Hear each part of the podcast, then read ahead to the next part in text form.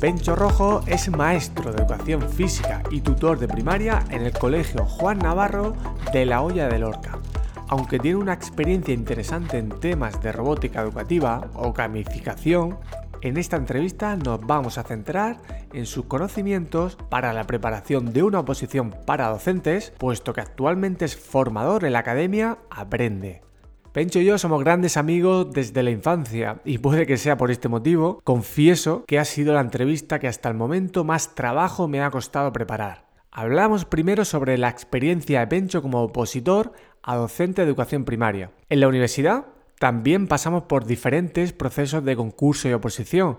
Sin embargo, en la práctica son oposiciones bien diferentes. Tanto es así que en la primera parte del episodio me sorprendí mucho de las emociones y sentimientos que Pencho me contó, y eso que conocía de cerca su historia. Me parece increíble que haya docentes capaces de hacer bien sus clases cuando se encuentran bajo las circunstancias de las oposiciones. El impacto emocional es tan grande que luego veo realmente complicado que un docente pueda estar al 100% con sus estudiantes. Pencho también nos desvela cuáles fueron sus aciertos y errores en las distintas oposiciones que hizo y cómo la incertidumbre y la persistencia deben convertirse en grandes aliados. Además, destaca la importancia que tiene el trabajo en equipo, tanto en la preparación de opositores como en la preparación de las pruebas. Finalmente, y algo que me afecta más de cerca, vemos las carencias en la formación que presentan los opositores, especialmente los principiantes recién salidos de las facultades de educación.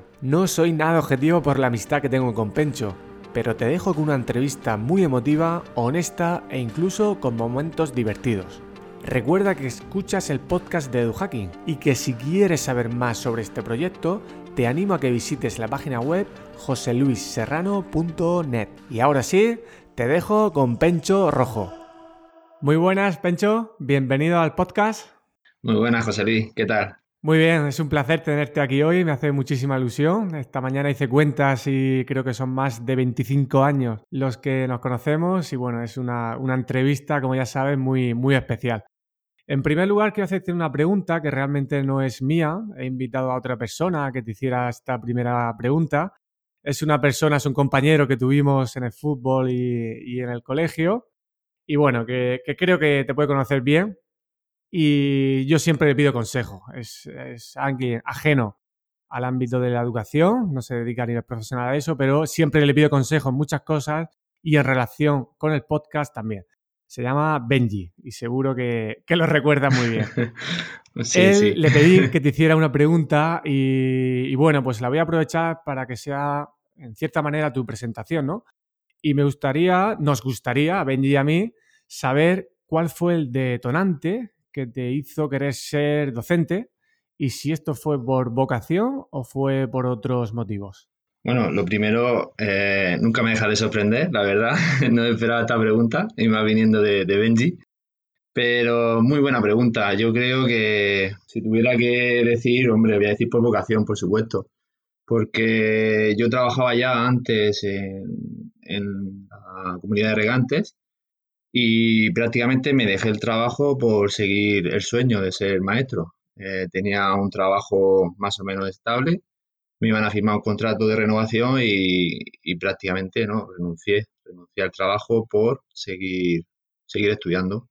Todo empezó por entrenando a niños por las tardes en una escuela de fútbol y a partir de ahí me gustó la experiencia y quise continuar y me ha llevado hasta lo que soy hoy. Y en este camino, que es el tema del que vamos a hablar, pues se cruzaron inevitablemente, cuando uno quiere trabajar en, lo público, esas oposiciones, ¿no? Tienes tres experiencias muy interesantes. Yo cuando te propuse la entrevista me dijiste, no, no, no, que yo no soy un caso interesante, porque el, el, interesante es el que aprueba la primera. Pero desde mi punto de vista es todo lo contrario en tu caso, porque son tres experiencias en situaciones muy diferentes y para mí sí es interesante que, las, podamos, que las podamos ver. Pero antes, cuéntanos brevemente, porque para alguien que pueda ser ajeno a este sistema puede ser un poco complicado entenderlo todo, pero ¿en qué consiste una oposición a docente en España? Por si hay alguien de fuera de España que nos esté escuchando y bueno, pues que entienda cuál es el proceso de selección de profesorado para la escuela pública. Bueno, eh, depende también de cada comunidad. Sí que hay un real decreto eh, que, se que salió el, el 276, salió en 2007, que es el que te rige un poco las normas en el ámbito nacional, cómo debe ser ese proceso. Pero cada, cada comunidad adapta a, su norma, a su normativa, en base a ese proceso, pues lo que va a consistir. Pero básicamente eh, digamos que es una oposición, el concurso oposición. Primero pasamos por una oposición en la cual está compuesta por escribir un tema. En primaria son de 25, elegir de 25 temas. Eh, luego se hace una parte supuesto, es un supuesto práctico acerca de tu, lo que tú puedas, digamos que te pone una situación que tú tienes que resolver. Y luego ya por último, eh, la fase de exposición, donde pones una programación junto a una unidad formativa. Básicamente eso sería la fase de oposición y ya quien pase de ahí pasaría a la fase de concurso, que es presentar méritos, años de experiencia y todo esto. Es importante decir que entre la fase, entre el tema y el supuesto, eh, debes sacar como mínimo un 5, porque entonces ya no pasas a lo que es la fase de, de exponer tu programación. Y es un hándicap pues muy grande. ¿Y qué cambios se esperan en los próximos años? Pues esa pregunta es muy buena porque con, la ley de regulación esta que ha habido sobre la temporalidad de empleo público, eh, pues en el ámbito nacional y ha habido un cambio. Sacaron un nuevo borrador en educación, un borrador no, sacaron al final tres. Sale un borrador, cada dos semanas iba cambiando, llegando a un total de tres, eh, en el cual cambiaba todo ese proceso, eh, volviendo locos prácticamente a todos los opositores. y al final no ha llegado a puerto porque cada comunidad eh, como no concretaban nada, eh, al final han cogido el anterior, el anterior Real Decreto y han convocado oposiciones, o por lo menos han dicho que van a convocar, porque muchas comunidades sí que han convocado ya, han sacado su convocatoria. Murcia ha dicho que va a convocar, eh, apelando, cogiéndose al antiguo Real Decreto.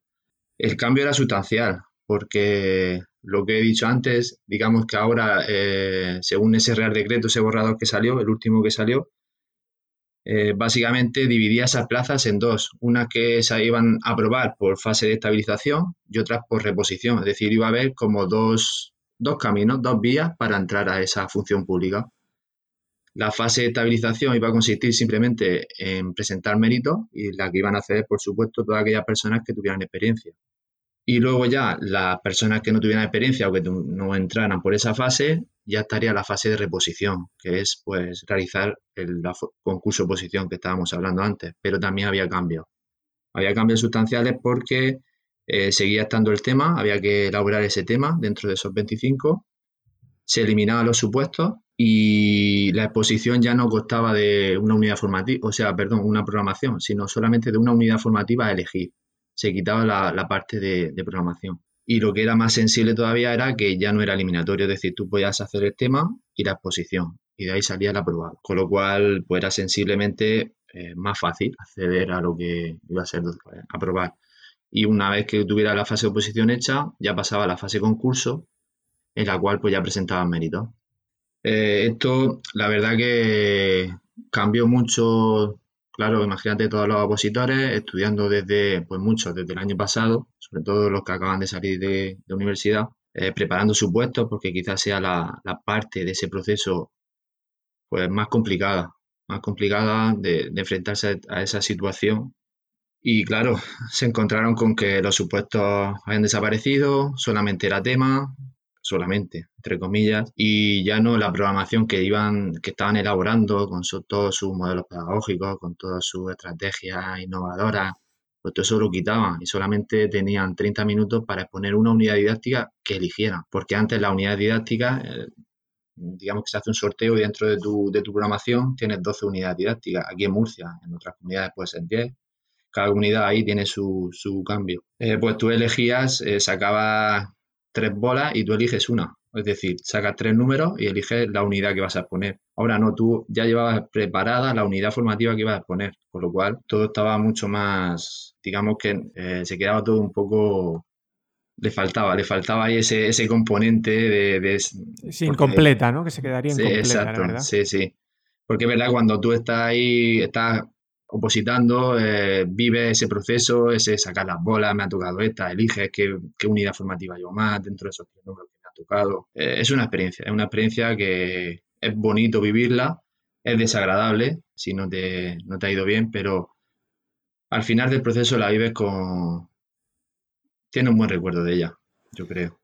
Muy bien, luego vamos a hablar de, tu rol ahora como formador en, la Academia de Oposiciones, pero antes vamos a seguir hablando de tu experiencia, que creo que, es bastante interesante. Entonces, como opositor, en tu primera eh, experiencia que tienes como docente, o sea, como opositor a estas oposiciones, ¿cuál era tu situación en aquel momento, tu situación también personal? Y, y dinos también algún error o un acierto que seguiste en la preparación de esas primeras oposiciones o en la ejecución? Pues, a ver, eh, cuando en las primeras oposiciones, eh, digamos, como yo, todo el mundo, digamos que aterrizas de ese mundo universitario, eh, que todo está tan, bien diseñado, todo te lo, te lo pintan tan bien, y te encuentras ante un panorama que no esperas, y es como un primer una primera toma de contacto un poco fría. No sabes ubicarte, eh, te hablan, te dicen, te, te, aconsejan.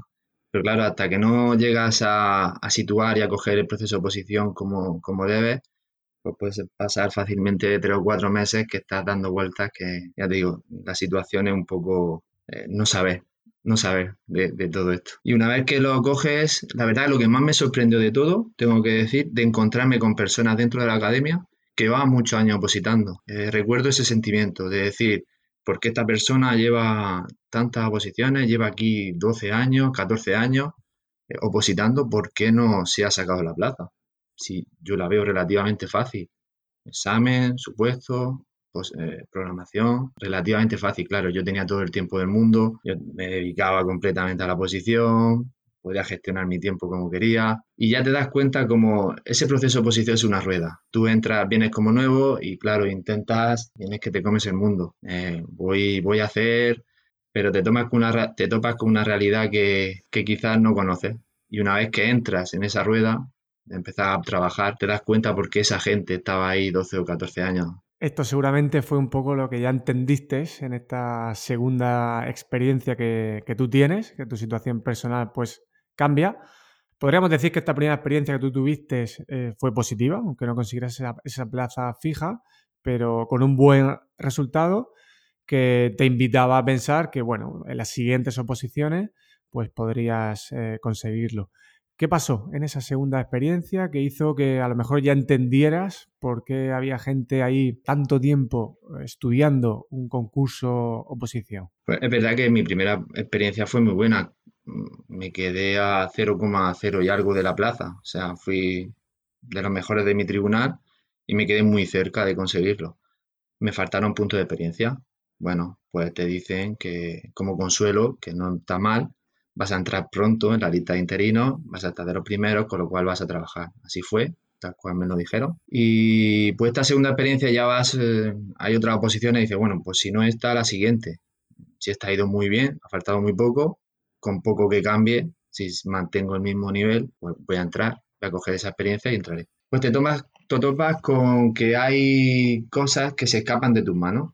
Hay variables que tú piensas que lo tienes todo cogido, que es estudiar nada más, pero hay aspectos de la posición que tú no puedes controlar, que puedes realizar o pensar que has hecho un bien un tema y de repente te encuentras con una nota que no está acorde con lo, con lo que tú esperabas. Y bueno, pues te salen bien los siguientes procesos de oposición, pero no consigues el objetivo que es al fin y al cabo sacarte la plaza. Y entonces ya entraríamos en esa fase hasta que te encuentras con que no solo no llegas a conseguirte la plaza, sino que suspende la posición. No pasas ese corte y, es verdad que se te desmorona todo ese castillo de naipes que hayas montado, se te cae, porque tú ya dices, lo he dado todo he intentado coger todos aquellos aspectos donde yo era capaz de llegar y no lo he conseguido. ¿Qué es lo que pasa?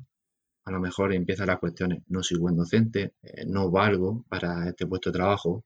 Como persona, ya termina como persona en todos los aspectos. Es más, recuerdo, y a lo mejor lo, habré hablado contigo alguna vez, de salir después a correr de después de ese proceso, de ese batacazo que tuve en 2016, que a lo mejor sí que significó un antes y un después, de salir a correr después, dos semanas después, y no poder correr, no, encontrar sentido para seguir luchando. Y cuesta, cuesta mucho. Sí, además yo recuerdo esa época en ti que, bueno, era un contraste, ¿no? Entre el cariño que recibías de tus niños, de la familia, de tus compañeros que querían que, se que te quedases ahí siempre y luego el choque de realidad que, en ese caso tuviste en, esa posición y dejaste de creer en la profesión. Hubo momentos que sí. Es verdad que te, te sientas mal, todo eso a lo mejor, pues nada, yo, por mi forma de ser, la verdad que en la docencia me ha ido muy bien y me he llevado muy buenos recuerdos en todos los colegios que he estado. Me han dado alguna alabanza que otra y te sientas mal. Dices, vale, me está diciendo que, que soy muy bueno, que que valgo, pero hay un proceso que me está diciendo que no. Me está diciendo todo lo contrario. Entonces, yo ahora, por ejemplo, como preparador, le, pongo, cuando entro en estas clases, que estoy en este, en este periodo que estamos, le hago una dinámica. Eh, le hago una dinámica, le digo quién, adivina quién es. Y le pongo tres personajes. Un primer personaje le, le digo que tiene origen judío, tal. Y le digo que tuvo un profesor que se llamó el doctor Joseph o algo así, cuando entró a su universidad, que a este personaje le dijo que no era capaz, o sea, que no iba a llegar a hacer nada en la vida. Y luego le pongo, digo, bueno, pues es considerado el científico más importante del siglo XX y ha ganado el premio Nobel en física, Albert Einstein. Luego le pongo otro, le digo, pues bueno, trabajó en un periódico, director de Kansas City, le dijo que le faltaba creatividad. Disney. Hubo otra persona, exacto, muy bien, hubo otra persona que le dijo que no era capaz. Y ya por último le pongo a Michael First por, por transferirlo un poco al deporte.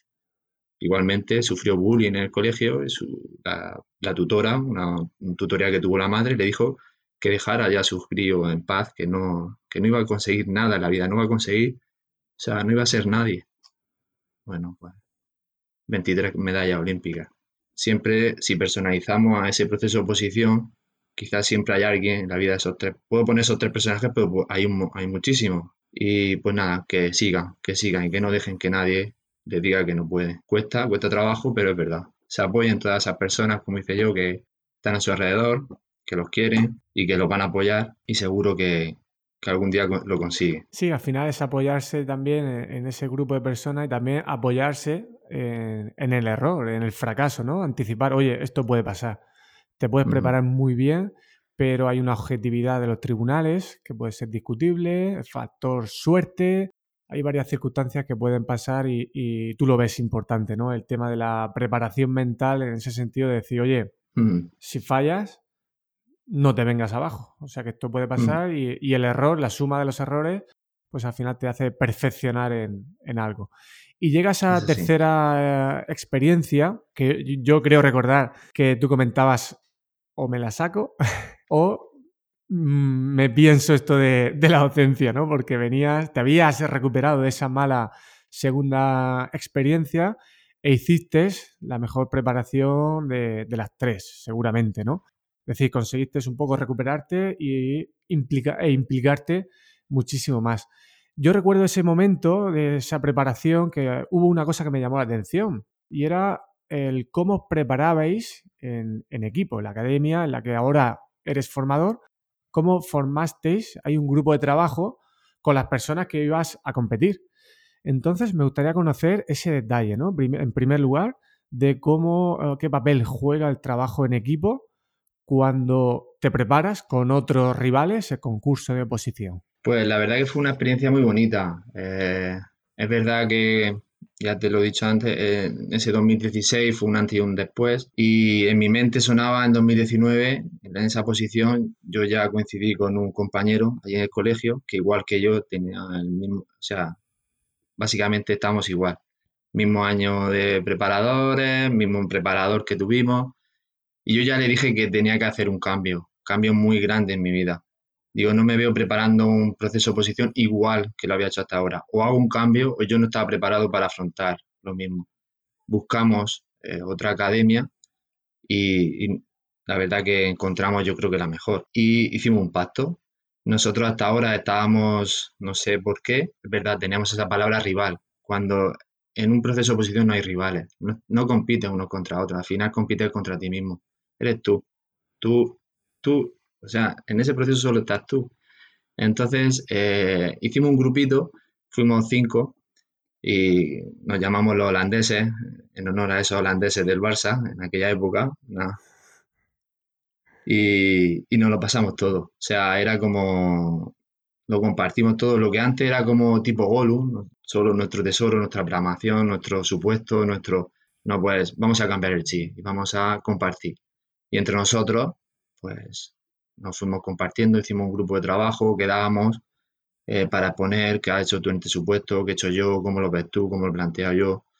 Y la verdad fue una experiencia muy bonita porque, bueno, mm, de esos cinco, cuatro conseguimos plaza. Pues nada, un compañero tuvo la mala experiencia esta de, la ruleta, yo creo que es de suerte porque estaba igualmente preparado que todos los otros. Y, y espero, espero que en esta, en 2022, lo consiga porque sigue, sigue estando igual de preparado y está ahí al, pie del cañón. Entonces fue una experiencia que recomiendo, ¿eh? recomiendo. Y además de esa parte de trabajo en equipo, ¿qué claves en el método que estáis siguiendo en la academia que se puedan contar eh, crees que son fundamentales? Algo que tú digas, oye, pues esto que hacemos creo que funciona mucho y que recomendamos. En general, ¿cuál es vuestra forma de trabajar y aquellas cosas que consideras que son eh, muy importantes? Quizás lo resuma todo en la experiencia que tuvimos eh, en el verano del cambio. O sea, nosotros fuimos a contactar a ver a un preparador, a Choche, de la academia. Eh, fuimos a su casa, estaba veraneando en Calabardina y cogimos, nos hablamos de la Academia Aprende y dijimos, bueno, vamos, yo, yo, lo conocía, también un compañero suyo era, era amigo de él, Total, que contactamos con él y nos recibió en su casa en verano, en agosto, para ver a cinco personas para que entraran en la academia. Fuimos a hacerle, él, después nos lo ha comentado, dice, me dio la sensación que iba a hacerme una entrevista para ver si éramos aptos de que recogiéramos. Digo, esa sensación no fue, fue así, fue total. Fuimos a ver cómo, cómo, cómo trabajaban, si, si de verdaderamente no iban a sacar rendimiento. Y te pone a pensar esa cercanía, que muestra una academia, que te recibe una persona en agosto, eso no tiene palabras. Y luego dentro de la academia, pues claro, son muchos preparadores, son, somos 10, por ejemplo, también éramos 10 ese año. Y al principio te suena raro, pero tiene muchísimas ventajas. Eh, al principio te cuesta, yo venía de un preparador único, es como tu padre, la preparación, y todo va a él, todo se centraliza en él. Aquí vienen muchos, con muchas ideas y a veces muy dispares unos de otros. Pero ahí está la riqueza de saber coger lo que uno te dice y lo que el otro. Y de verdad que encuentras la cercanía personal de cada preparador con la grandeza que puede tener 10 preparadores diferentes. Entonces, eh, creo que ese es el hándicap de, la academia, la cercanía a la vez que la profesionalidad. Es, mm, lo, lo vi desde dentro, o sea, lo vi desde dentro, lo vi desde fuera como opositor y lo veo ahora desde dentro como preparador. Es impresionante el nivel profesional que hay. Sí, durante estos meses tú siempre me has, destacado también de la academia, la autonomía con la que sientes, con la que estás trabajando, con la confianza que el, resto del equipo te, da. Y eso entiendo que como preparador para ti es fundamental, ¿no? Para tener esa confianza, ¿no? De decir, oye, que confían en mí, el resto de compañeros. Volvemos a la idea del trabajo en equipo, antes preparándolo mm. con compañeros y ahora formando en, en equipo también, ¿verdad? Sí, sí, el trabajo en equipo es fundamental. Y, claro, te da totalmente libertad porque cada uno se especializa en un tema. Claro, tú eres el mejor en ese tema. Pero es que si necesitas, nosotros tenemos reuniones constantes y si necesitas cualquier cosa, eh, no dudes en, puedes preguntar, puedes, eh, la ayuda es, mutua en todos los aspectos. Entonces, eso yo creo que de cara a los opositores lo notan. Esa unión, esa, ese, ese equipo que hay detrás de ellos, los respalda en todo momento. Ahora me gustaría hablar también ya como tu rol puro de, formador, hablar de los opositores, hablar de la preparación que llevan, las dificultades. Pero antes eh, voy a dar paso a las dos preguntas que el invitado anterior, Gorka García, maestro de primaria en Pamplona, te, te lanzó. Pues le voy a poner dos preguntas, como, como me ha hecho Dani, para dos preguntas para Pencho, no, pero son, son muy sencillas ¿eh? también. no, la primera es, em, ¿qué similitud vería él entre sacarse el carnet de conducir y sacarse una oposición en cuanto a competencia tras, tras el examen? ¿Vale? Sería lo, que lo está viviendo de cerca. Y la segunda me gustaría saber, porque yo ahí estoy fuera de ese mundo de... Estoy dentro de la formación en otro ámbito, ¿no? Pero dentro de la formación para las oposiciones, ¿qué perfil, qué perfil de alumnado, qué perfil de profesorado eh, se está encontrando. Si es el perfil que llamamos como más vocacional, más es que yo, yo quiero ser maestro porque quiero cambiar la educación, porque quiero cambiar un poquito el mundo, o ese perfil más funcionariado que a veces decimos, ¿no? De decir, yo quiero sueldo, vacaciones y, y ya está. Muy bien, Pencho. ¿Qué puedes decirle a Gorka? Bueno, lo primero que dos muy buenas preguntas, la verdad. Me ha gustado mucho esa la similitud con. No, nunca lo había pensado y me ha gustado mucho la similitud con, con sacarse el carnet de un coche. Eh, es totalmente cierto que el proceso de oposición quizás pueda diferir un poco de lo que viene a ser a nivel práctico lo que ves el día a día en la pista, por ejemplo, en educación física. Eh, es verdad, por ejemplo, cuando sacas el carnet del coche que te dicen, venga, mete la marcha atrás, mira por la ventanilla, cuando esté a esta altura, cuando toque el bordillo, y al final el coche se aparca. Y luego es verdad, coges el coche, cuando sacas el carnet, vas a aparcar y no sabes. Tienes que volver a aprender. Creo que esto no sucede del todo en el proceso de oposición, pero sí que hay una serie de, de cosas que quizás solamente las marque el proceso de oposición. Y cuando le doy clase a los alumnos, a los opositores, futuros maestros, eh, me dicen, pero esto en la pista, digo, mm, en la pista queda muy bien, o sea, una sesión de este estilo, con, no sé, con variables, tal, queda muy bien, pero en un proceso de oposición se tienen que ver, por ejemplo, tres tareas en un supuesto y tal. Digo, difiere un poco de lo que viene a ser a nivel práctico de la realidad, o sea, del proceso de oposición de, lo que es la realidad. Pero me quedo con que al final eh, todo esto también lo, llevas a cabo en una pista. Por ejemplo, eh, hace poco, pues eh, mi hija me comentó, se ve que al profesor de educación física la han sustituido, y me comentó que estaba realizando un juego. Pues resulta que ese juego fue el que yo utilicé en una clase que le puse a ellos. Y claro, esa chica estaba allí en esa clase y lo llevó en práctica y está en el colegio de mi hija. Y me resultó curioso, digo, fíjate, eh, algo se está llevando.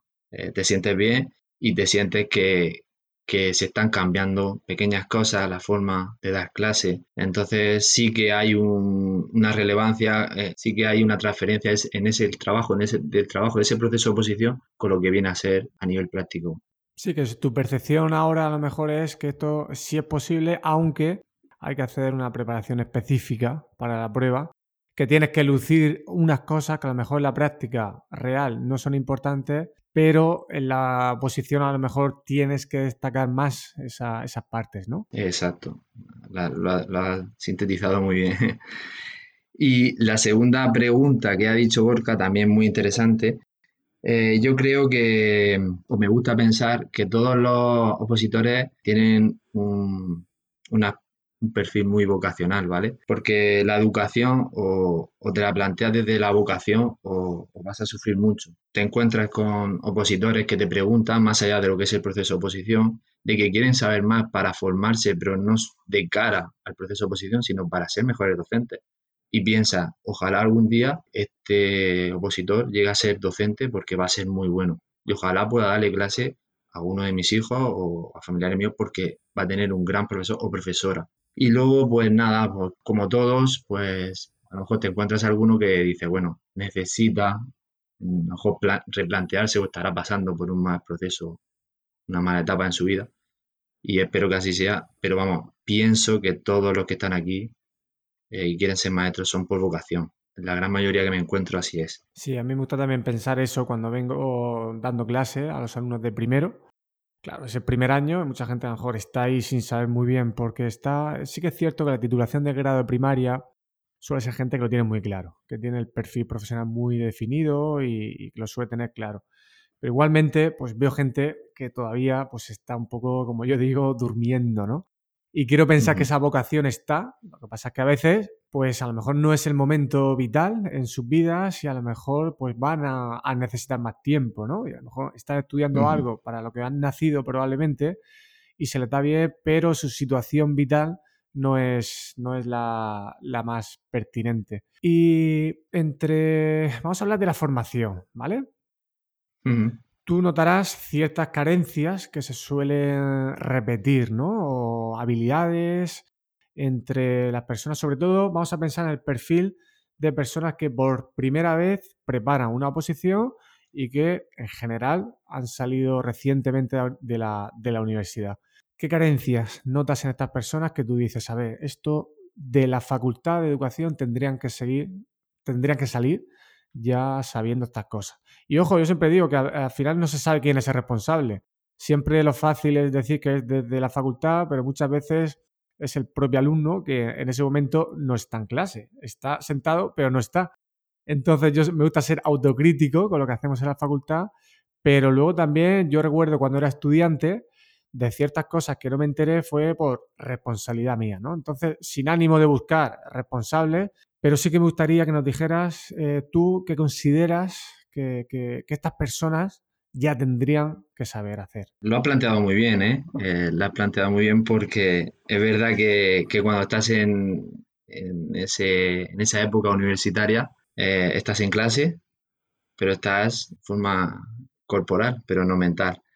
Entonces, esas carencias luego, pues tú vas simplemente al aprobado, vas a sacar la asignatura como puedas, pero no, has, no la has sacado, no la has exprimido, nada de esa asignatura. Entonces, cuando te las encuentras en un proceso de oposición, recuerdas a ese maestro que te dio clase, pero no recuerdas eh, qué hiciste porque fuiste simplemente a, a sacar tu nota porque no estabas, a lo mejor no estabas suficientemente maduro para, o preparado para sacarle ese jugo a ese docente o a esa asignatura.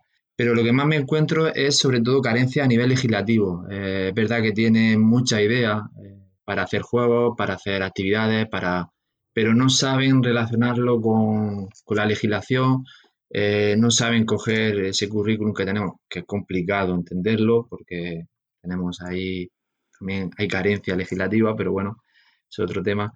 Cómo sacarle partido, cómo sacar jugo a esos recursos que tienen cómo saber evocarlos y llevarlos a la, a la práctica. Eh, pero quizás lo que, lo que me encuentro más es lo que tú has comentado. Si yo te tuviera que preguntar, a lo mejor, si me permite, hacemos eh, entrevistado. de hecho, es una cosa, me hacía ilusión, nunca lo he dicho, pero digo, ostras, me gustaría que algún invitado me preguntase algo. Eh, pues fíjate, me alegro de ser yo. adelante. Pues eh, si yo te tuviera que preguntar esa pregunta a ti en primero, los alumnos esos que encuentras en primero, ¿qué carencias les ves tú con respecto a, al instituto cuando vienen de universidad? O sea, perdón, de selectividad. Sí, yo de hecho, y, de hecho, la primera parte de la asignatura, yo llevo ya cuatro, unas cuatro semanas casi, y te puedo decir que un porcentaje alto de las cosas que estoy trabajando es atacando esas carencias que año tras año vengo viendo, pero los alumnos de primero y los de cuarto, cuando daba clase en cuarto y fíjate, son básicas. Uno, por ejemplo, la capacidad de leer textos académicos más complejos, pero leer me refiero a sacar las ideas fundamentales, a saber relacionar ideas de un texto y otro texto del mismo tema, o sea, triangular esa, información, o sea, les cuesta una barbaridad. El segundo punto que veo que, que, creo que tendrían que dominar ya es la búsqueda de información, o sea, más allá de Google, pues no, no, no, no, no sabían dónde poder buscar información. Creo que cuando uno está apuntado a una academia, pues posiblemente todas esas, referencias pueden venir ya masticadas de alguna manera o recomendadas, pero también creo que la persona tiene que ser capaz de buscar otra información adicional o incluso buscar su propia información actualizada. Creo que son competencias que, que para una oposición o para la vida de docente tiene, tienen que tener. Y luego otro punto que quizá afecta mucho más al interino, al que tiene ya incluso una familia, que es el cómo aprender. Creo que, hay una carencia bien importante eh, sobre el proceso de cómo se aprende realmente. Eh, no cómo se supera un examen, sino cómo se aprende. Y yo creo que una oposición es un excelente momento para aprender muchas cosas. Aparte de aprobar tu examen, aprender. Entonces, cosas como eh, evocar, cosas como técnicas de estudio, eh, según el tipo de conocimiento que tengas que estudiar, pues aplicar unas técnicas y otras. Creo que hay unas carencias muy importantes. Yo como estudiante eh, lo, pasé crudo, como ya sabes, en secundaria, y muchas veces era por desgana o desmotivación, pero también por, por no saber estudiar.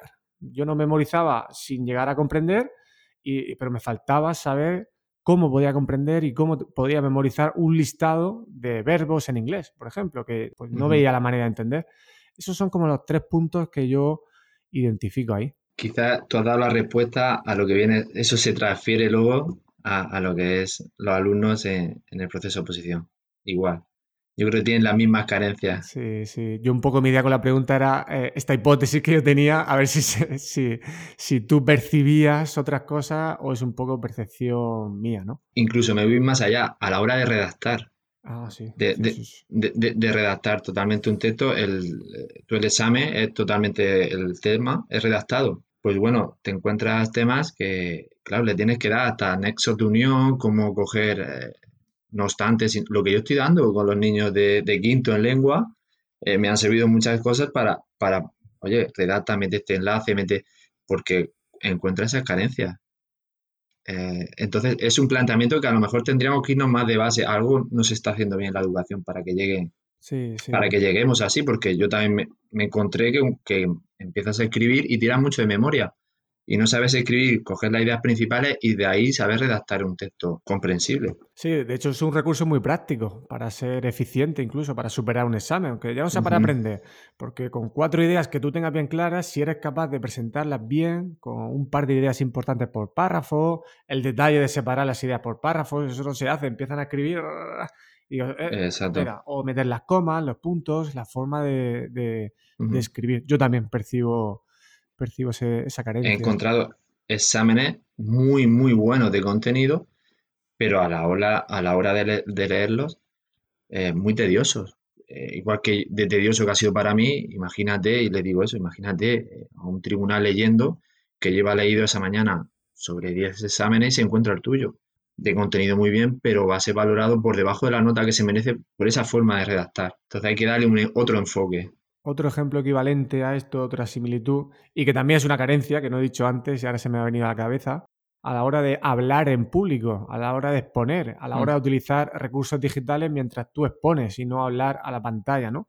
Ahí también creo que, nos queda mucho y una posición, en esa parte casi final, creo que es fundamental tus técnicas de, comunicación. O sea, que no quedarte solamente en lo que cuentas, sino en el cómo lo cuentas que según algunos estudios tiene más peso que lo que estás contando. O sea, el manejo de la voz, los ritmos, las miradas, esa comunicación no verbal. Entonces, es el cuarto punto que también seleccionaría Como, como carencia. Eh, yo recuerdo ahí, claro, yo tengo la suerte de que aquí en casa cuento con una psicóloga que, me ayudó bastante en ese punto. La, la veremos por aquí. Sí, pues me ayudó bastante en ese punto. Y es cierto que cuando consigues entrenar todos esos puntos y dominarlos, el nivel que demuestra es que te cambia totalmente una exposición oral. Es que te, eres capaz de que todo el, tiempo va más despacio y eres capaz de dominar todos los puntos de la exposición y la forma en la, que llegas de, parar, el lenguaje que utilizas, eh, las pausas, o sea, la posición del cuerpo, las miradas que le haces, son súper importantes hay que transmitir emoción. Yo le digo a los alumnos, digo, llegaremos a ese punto, hay que transmitir emoción con la, con la exposición oral. ¿Cómo se puede trabajar? Claro, yo tuve esa suerte. Claro, tienes una ayuda personal, pero claro, eh, no es lógico que alguien que llegue a ese punto todavía no haya aprendido o practicado lo suficiente como para tener esa seguridad de hacer algo básico para un docente, que es comunicar. Al final, el proceso educativo es un acto de, comunicación en sí. Entonces, es, es muy curioso. Y pensando en el perfil de interinos, ¿qué factores ves que le limiten más durante una preparación? A ver, llevo poco tiempo lo que es de preparador, llevo este año.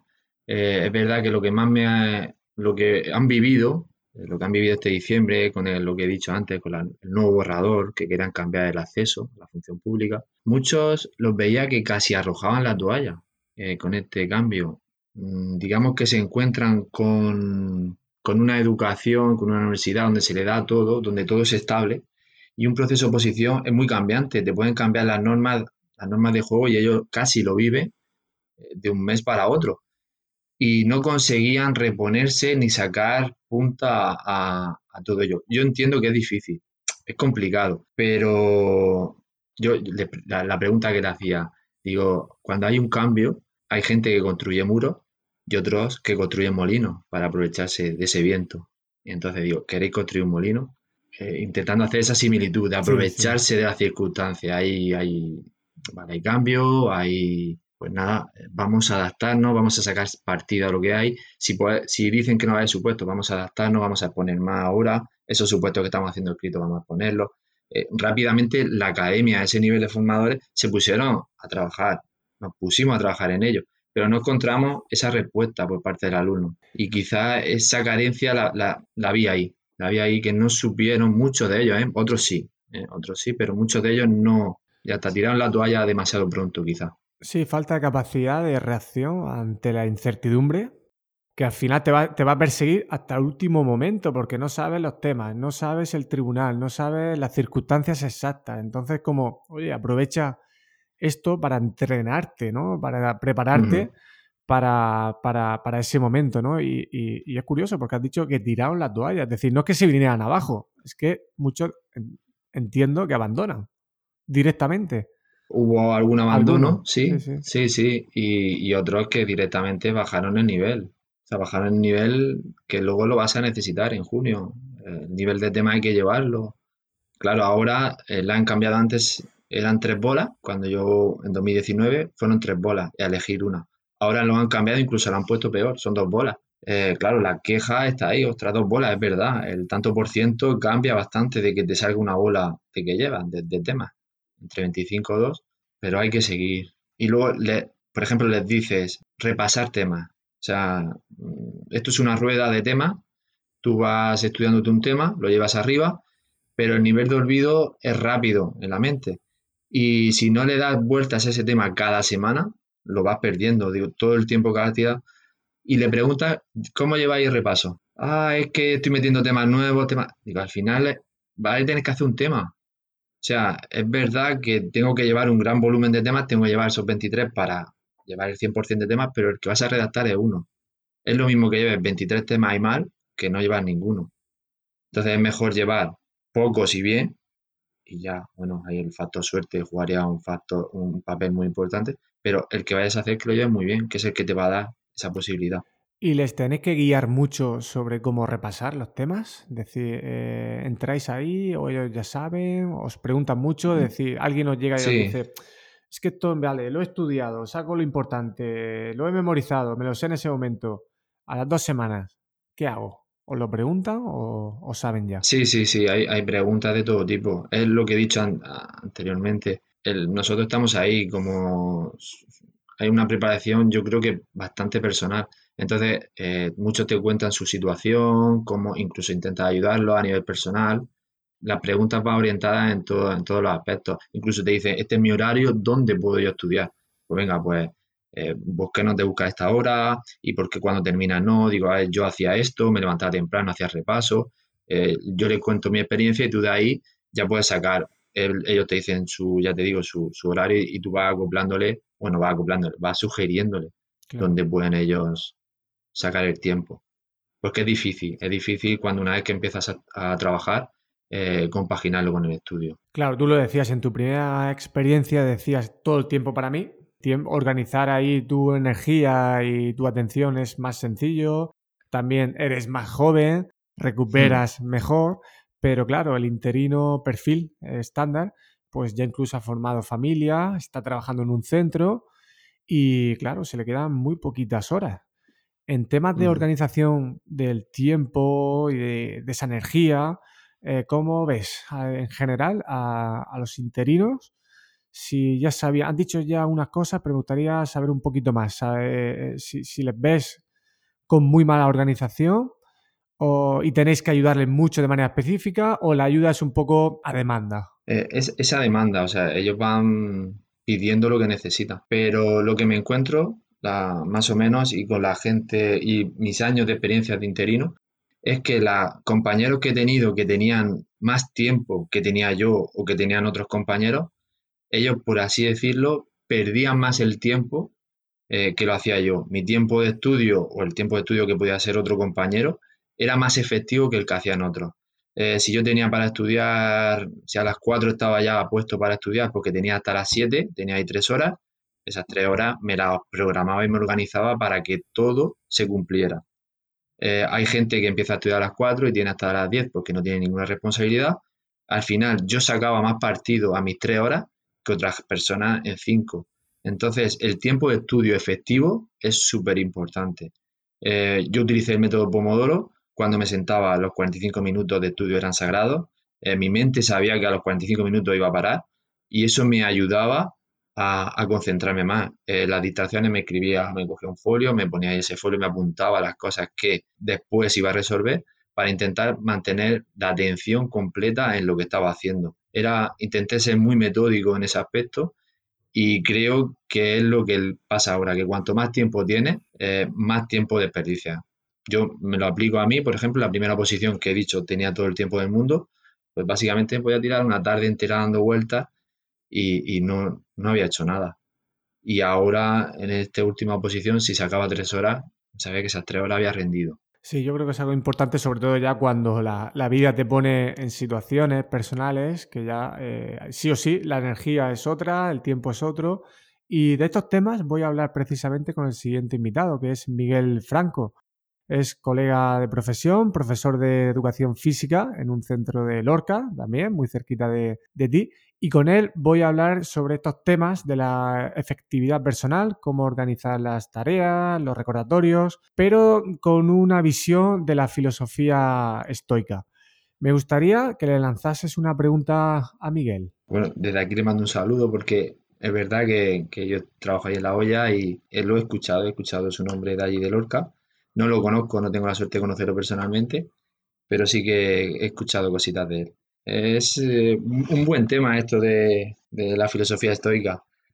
Eh, pues quiero preguntarle, a ver, pues con esto del proceso de oposición, él también habrá pasado por todo ello, tendrá también su, bagaje, su experiencia. Pues quiero preguntarle qué tanto por ciento cree él que somos capaces nosotros de, coger, de, prepararnos, y qué tanto por ciento eh, está a la suerte. Es decir, si tuviéramos que poner una balanza, ¿cuál pesa más? Ser la respuesta, pero eh, ¿qué tanto por ciento juega más en un proceso de oposición? ¿La preparación que nosotros podamos llevar o esa suerte que podamos tener en que nos salga un tema que llevamos mejor o un supuesto, un contenido que hayamos trabajado? Y luego, como a mí me han hecho dos preguntas, pues creo, creo que, le voy a hacer, que le voy a hacer otra. Tiene que ver con el ámbito educativo.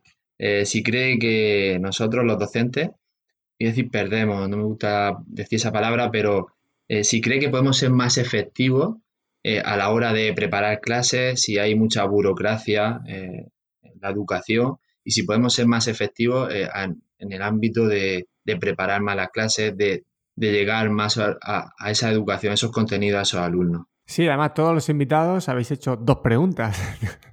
es súper curioso. Y a partir de ahora pues diré, oye, dos preguntas. Lo que pasa es que a lo mejor son, acaban siendo tres. No, pero muy bien porque son interesantes, a mí esta idea me gusta mucho y las dos preguntas son muy, muy buenas, ¿eh? o sea que seguro que a Miguel también le, van a gustar y son muy pertinentes con la temática que voy a trabajar con, con él. Muy bien, Pencho, por ir cerrando la entrevista, un bloque de preguntas rápidas. A nivel profesional, ¿qué es lo que más te ocupa, te inquieta o actualmente llama tu atención? Pues lo que más me inquieta es, eh, a nivel educativo, es, eh, digamos, que estamos en plena agitación legislativa y efervescencia metodológica, pues lo que más me inquieta es cómo conseguir ese cambio en la educación para poder llegar más a los alumnos.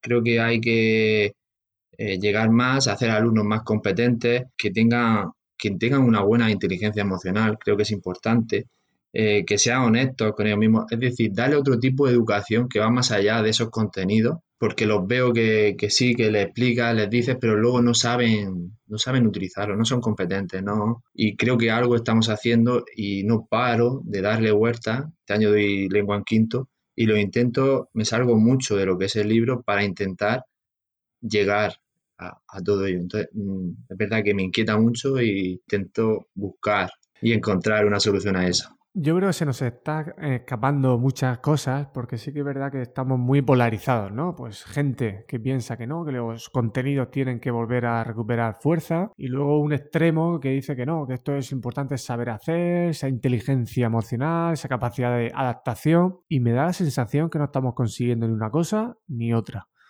Creo que estamos viendo personas que se vienen abajo porque te cambian una pauta del examen, personas que les cuesta comunicar, personas que a la hora de contarte un contenido no lo entienden y creo que al final estamos ahí como eh, con discursos polarizados, pero seguramente con resultados negativos en, los dos sentidos. No sé si a lo mejor nuestra percepción como docente pues nos sesga un poco y, y no vemos la realidad tal y como ellos la ven, o seguramente eh, hay factores que suceden fuera del ámbito educativo formal que están teniendo mucho más peso que lo que hacemos los docentes dentro del aula y en ese tiempo, ¿no? Entonces, pues la verdad es que me sumo, me sumo a, tu, a tus inquietudes. ¿Un autor o un libro que recomendarías? Un libro que me gustó, tengo muchos, pero uno que voy a recomendar va a ser uno que me recomendaste tú y que atiende a todo esto que estamos hablando y que es que el libro de Todo se puede entrenar de Tony Nada. Eh, creo que es un libro que sigue la filosofía griega